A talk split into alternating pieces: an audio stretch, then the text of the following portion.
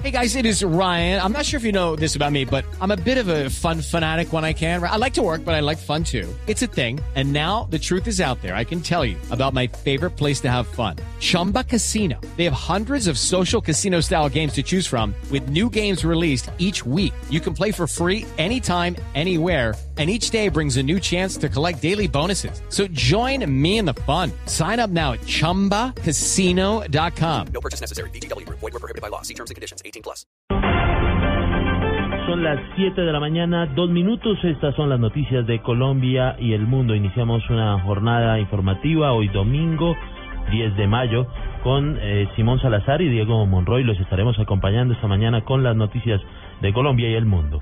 Iniciamos precisamente eh, con una noticia histórica que tiene que ver con el encuentro que se llevó a cabo hoy entre el Papa Francisco y el presidente de Cuba, Raúl Castro allí en el Vaticano. Detalles de esta importante reunión con Simón Salazar. Así es, Alejandro, buenos días. Pues el presidente de Cuba, Raúl Castro, elogió al Papa Francisco por su sabiduría y su modestia. Aseguró que lee todos sus discursos y dijo que si sigue así, él mismo regresará a la Iglesia Católica. Yo volveré a rezar y, y regreso a la Iglesia y no lo digo en broma, comentó el presidente cubano.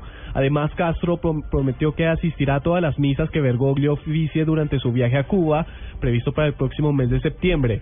Estos comentarios llegan tras la reunión de 55 minutos que mantuvo en el Vaticano con el Papa Francisco, a quien agradeció su contribución en el reacercamiento entre Cuba y Estados Unidos. Recordemos que el pasado diciembre tanto Castro como el presidente estadounidense Barack Obama anunciaron al mundo el deshielo de sus relaciones diplomáticas, un conflicto heredado de la Guerra Fría y sorprendieron al mundo al destacar la labor de la mediación del Papa Francisco. Simón Salazar, Blue Radio.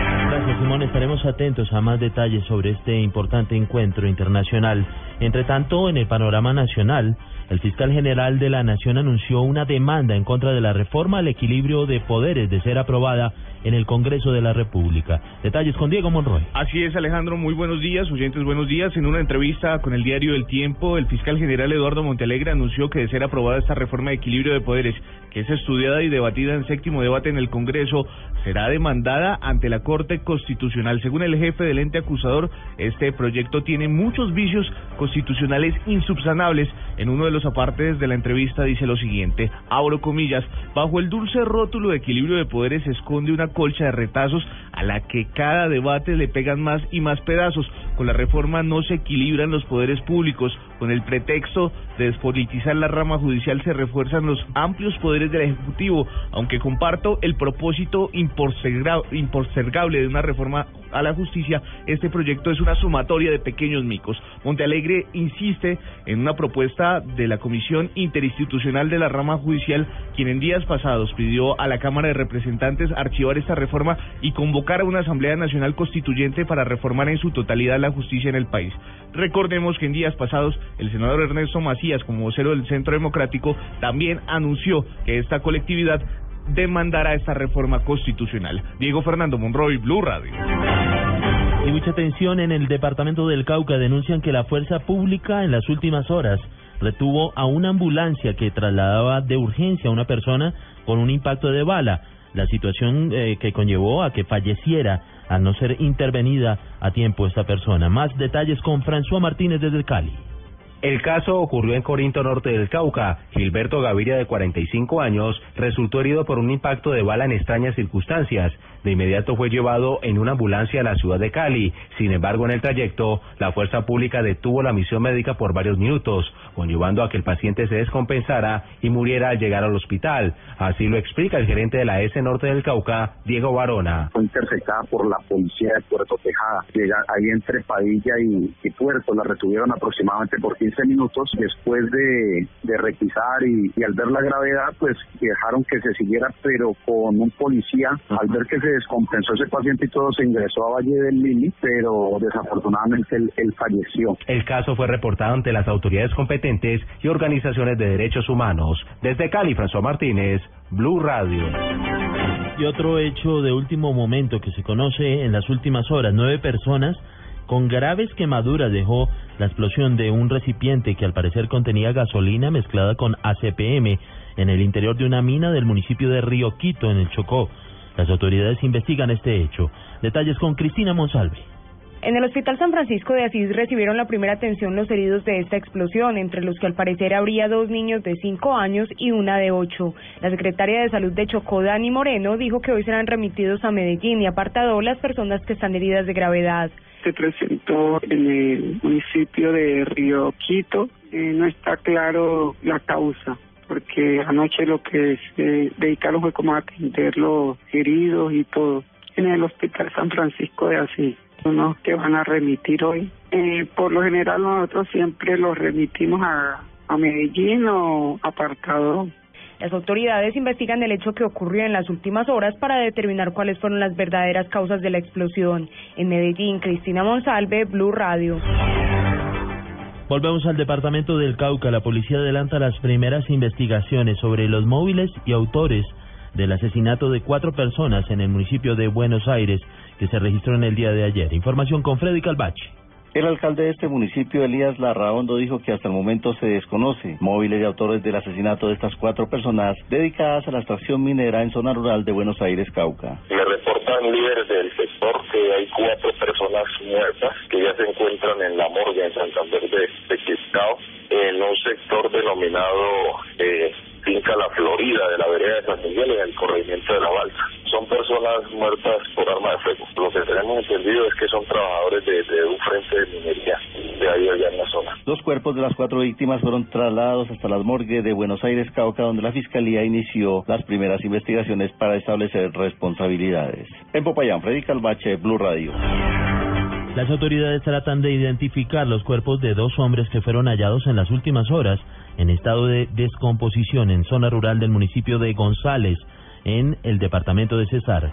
Información con Diego Velosa. La presencia de aves de rapiña y malos olores alertaron a los campesinos de la vereda El Chamizo, en el municipio de González, sobre la presencia de dos cadáveres muy cerca de una carretera. La comunidad de inmediato dio aviso a la policía, que a esta hora realiza la inspección respectiva.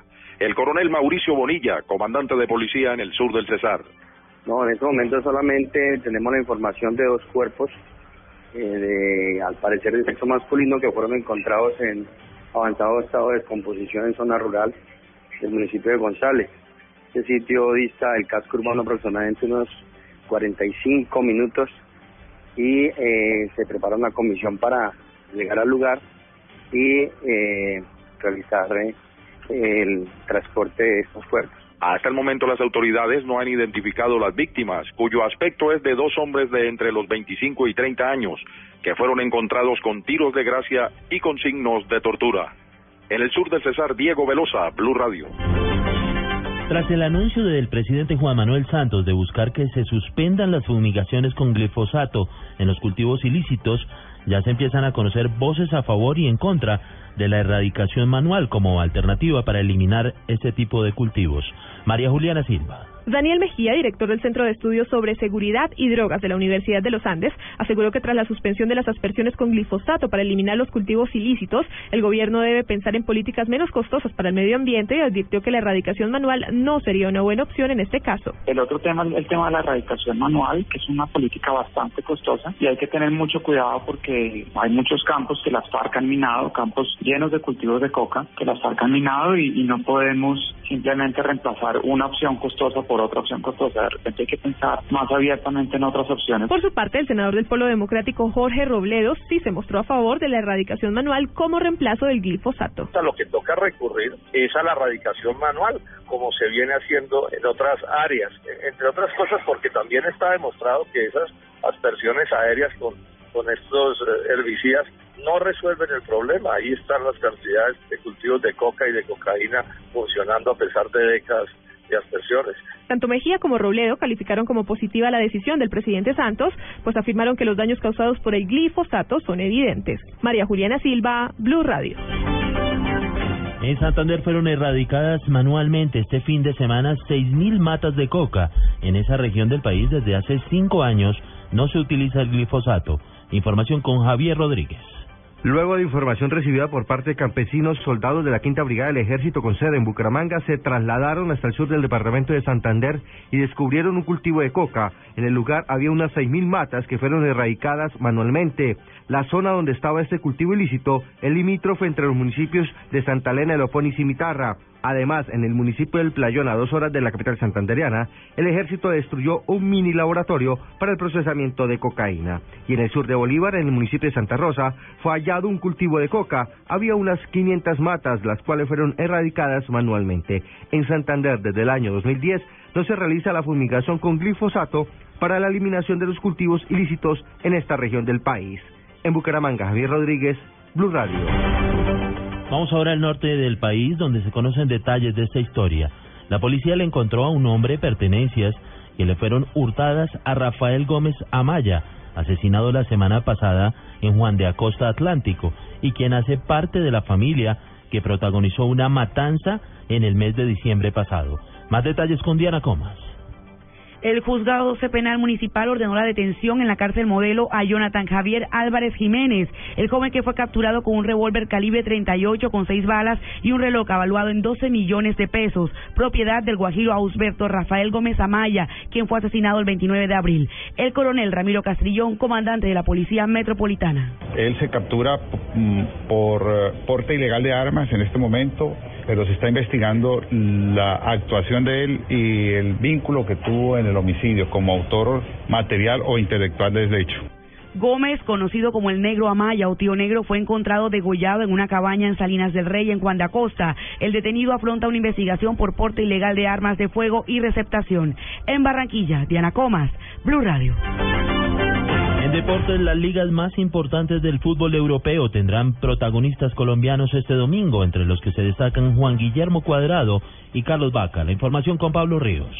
Hola, buenos días. Hoy a las 10 de la mañana, hora de Colombia, el ya campeón Chelsea de Juan Guillermo Cuadrado recibirá al Liverpool por la Liga Premier de Inglaterra. En España, el Sevilla con Carlos Vaca visitará al Celta de Vigo a las 2 de la tarde. En el fútbol de Italia, Carlos Carbonero jugará contra Sassuolo con el Cesena. Udinese enfrentará a la Sampdoria de Luis Fernando Muriel y el Napoli de Juan Zapata chocará contra el Parma. Estos tres partidos a las 8 de la mañana. Y a las 9 y 45 de la tarde, Brian Perea y Freddy Guarín se encontrarán en el Lazio Inter. Por último, el Porto de Jackson Martínez y Juan Fernando Quintero recibirá al Gil Vicente a la 1 y 45 de la tarde. Pablo Ríos González, Blue Radio.